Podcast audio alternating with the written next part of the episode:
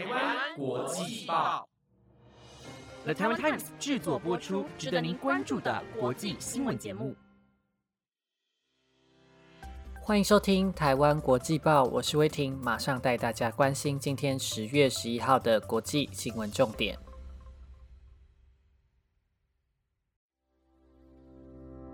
各位听众，大家好，欢迎收听台湾国际报。国庆年假结束，要继续上班上课了。年假最后遇上台风搅局，有些扫兴，大家外出要记得注意安全哦。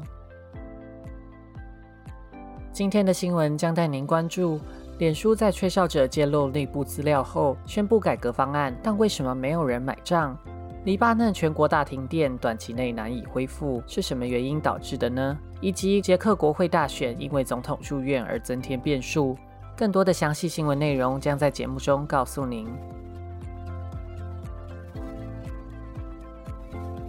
首先带您关注科技新闻。脸书在上个星期经历了一连串的危机，包括脸书前高层哈根出面揭露内幕，表示脸书执行长祖克伯明明做了内部调查，发现脸书的演算法会造成不实讯息的扩散，影响儿童心理健康，却为了获利考量而没有采用改革方案。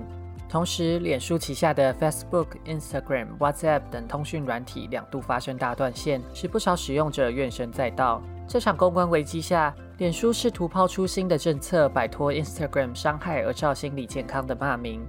公司副总裁兼全球事务长克莱格在近几天接受美国各大新闻台的访问，宣布新的 Instagram 政策，表示会监测未成年的使用者重复观看的同质性内容。如果这个内容被认为有害，会用系统鼓励使用者观看别的贴文，并且也提出休息一下的机制，鼓励使用者暂时不要使用 Instagram。不过，脸书被指控的不只是危害年轻人的心理健康，还包括分裂社会、放任不实讯息和阴谋论扩散，帮助或催生全球各地的极端政治，使得民主政治面临空前危机。当 CNN 主播巴许问到脸书的演算法是否助长了国会山庄攻击案报名的言论，克莱格并没有正面回答。而脸书的吹哨者哈根将在这礼拜出席国会山庄攻击案调查委员会的听证会。对于这样的回答，力推于加强科技巨头监管的美国政治人物恐怕不会买账。民主党参议员，同时也是参议院反垄断委员会主席的科洛部下表示乐见于克莱格出面解释。但也强调，现在已经不是讨论的时候，应该要有立刻的行动。他也倡议要增加脸书的各自保护和透明机制。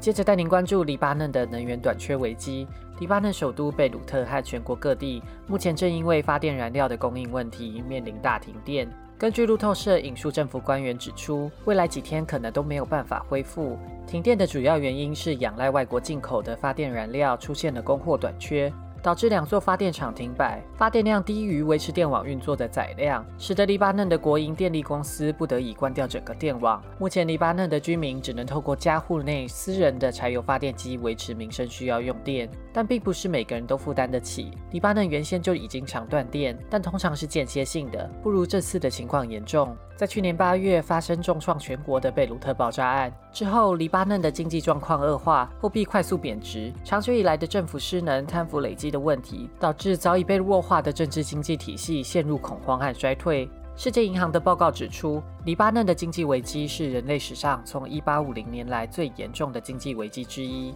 中东之眼的报道指出，经济困顿间接的导致燃料短缺跟大停电。报道也采访了一般民众，停电使得几乎所有黎巴嫩的民众受到严重的影响，因为维持生计很难不用电。但私人发电的费用又昂贵到几乎和清水抵消，甚至是入不敷出。贩卖生鲜的商店不能开冰箱，杂货店不能开灯，需要要求客人用手机的手电筒看商品。有一位母亲表示，她会跟小孩说以前黎巴嫩内战只能一点蜡烛读书的故事。但讽刺的是，因为全家支付不起电费，在晚上也只能点蜡烛照明。原本以为在和平时代能让孩子在更舒适的成长环境，却面临比内战更惨淡的绝望。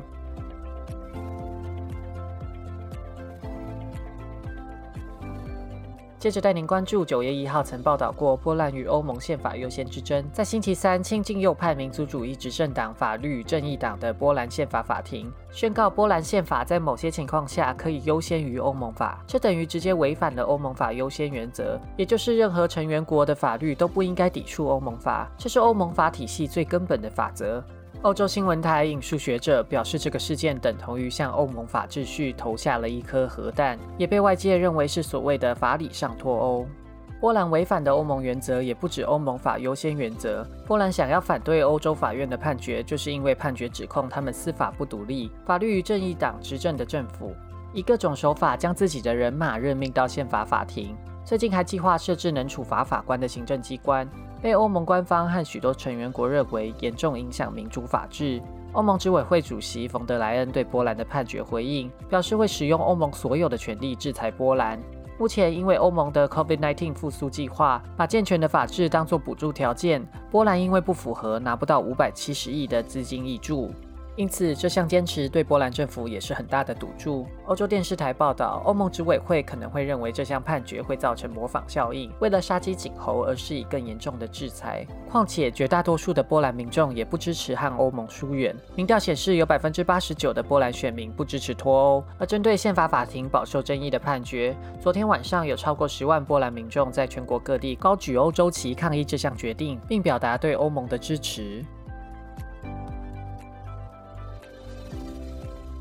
接着带您关注捷克国会大选。捷克国会大选在前天结束，总理巴比斯带领的执政党不满人民行动党意外的以百分之二十七点一的得票率落败，有可能因此连任失败。由保守和自由派阵营组成的一起联盟则是领先，得到百分之二十七点八的席次。进步派的海盗与市长组合获得百分之十五点六的席次。反现任总理巴比斯的党派在选前已经形成共识，会推选公民民主党主席费亚拉作为总理人选。在新国会中，支持费亚拉的议员已经过半，不过也仍未抵定，因为根据捷克宪法，只有总统有权提名总理来主持组阁协调过程。而现任总统泽曼是巴比斯的盟友，有可能会想方设法让巴比斯有办法连任。就在大选前夕，潘朵拉文件揭露了巴比斯用海外空壳公司在法国买了一座酒庄。这个最后一刻的震撼弹可能相当关键。根据选后民调，有百分之八的不满人民行动党支持者因为潘朵拉文件的丑闻改投别的政党。虽然一起和海盗市长的联盟看似很有可能入主捷克政权，但毕竟是多个政党为了拉下巴比斯才结成的松散联盟。总统泽曼也可能因为政治立场而优先选择不满人民行动党阻隔，让巴比斯连任。不过，总统未来的动向都有可能有很大的变数，因为就在大选结束的隔天，捷克总统府揭露泽曼已经住院，而且在加护病房治疗当中，而且说明总统不想向外界揭露病症，引发外界对于他健康的各种猜测，也势必会拖延阻隔谈判。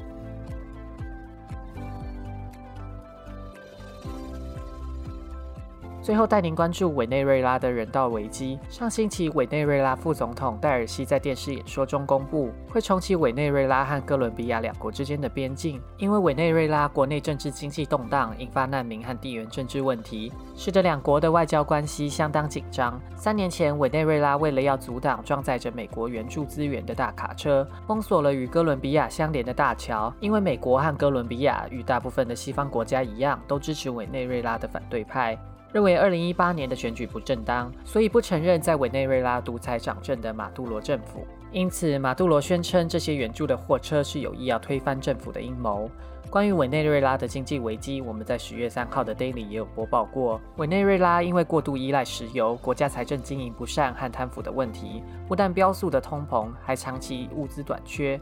二零一八年的政治危机虽然短暂的激起反对派夺权的呼声，但被马杜罗暴力镇压，也因为反对派的内部分裂导致力量溃散。目前双方正在国际上进行和谈，希望能解决政治分歧，改善一般委内瑞拉人民的生活。不过，委内瑞拉的危机已经演变成世界上最严重的人道危机之一，近几年就有超过五百万人逃离委内瑞拉。因为时常有委内瑞拉人需要透过偷渡到哥伦比亚的方式，才能取得必要的物资跟药品。半岛电视台引述专家认为，重新开放边境是重要的人道进展。虽然哥伦比亚总统杜克也一样保持着乐观的态度，但为了防范毒品犯罪和共产反叛组织，仍在边境派驻了一万四千名军力，引发外界担忧是否会影响这项重要但脆弱的外交成果。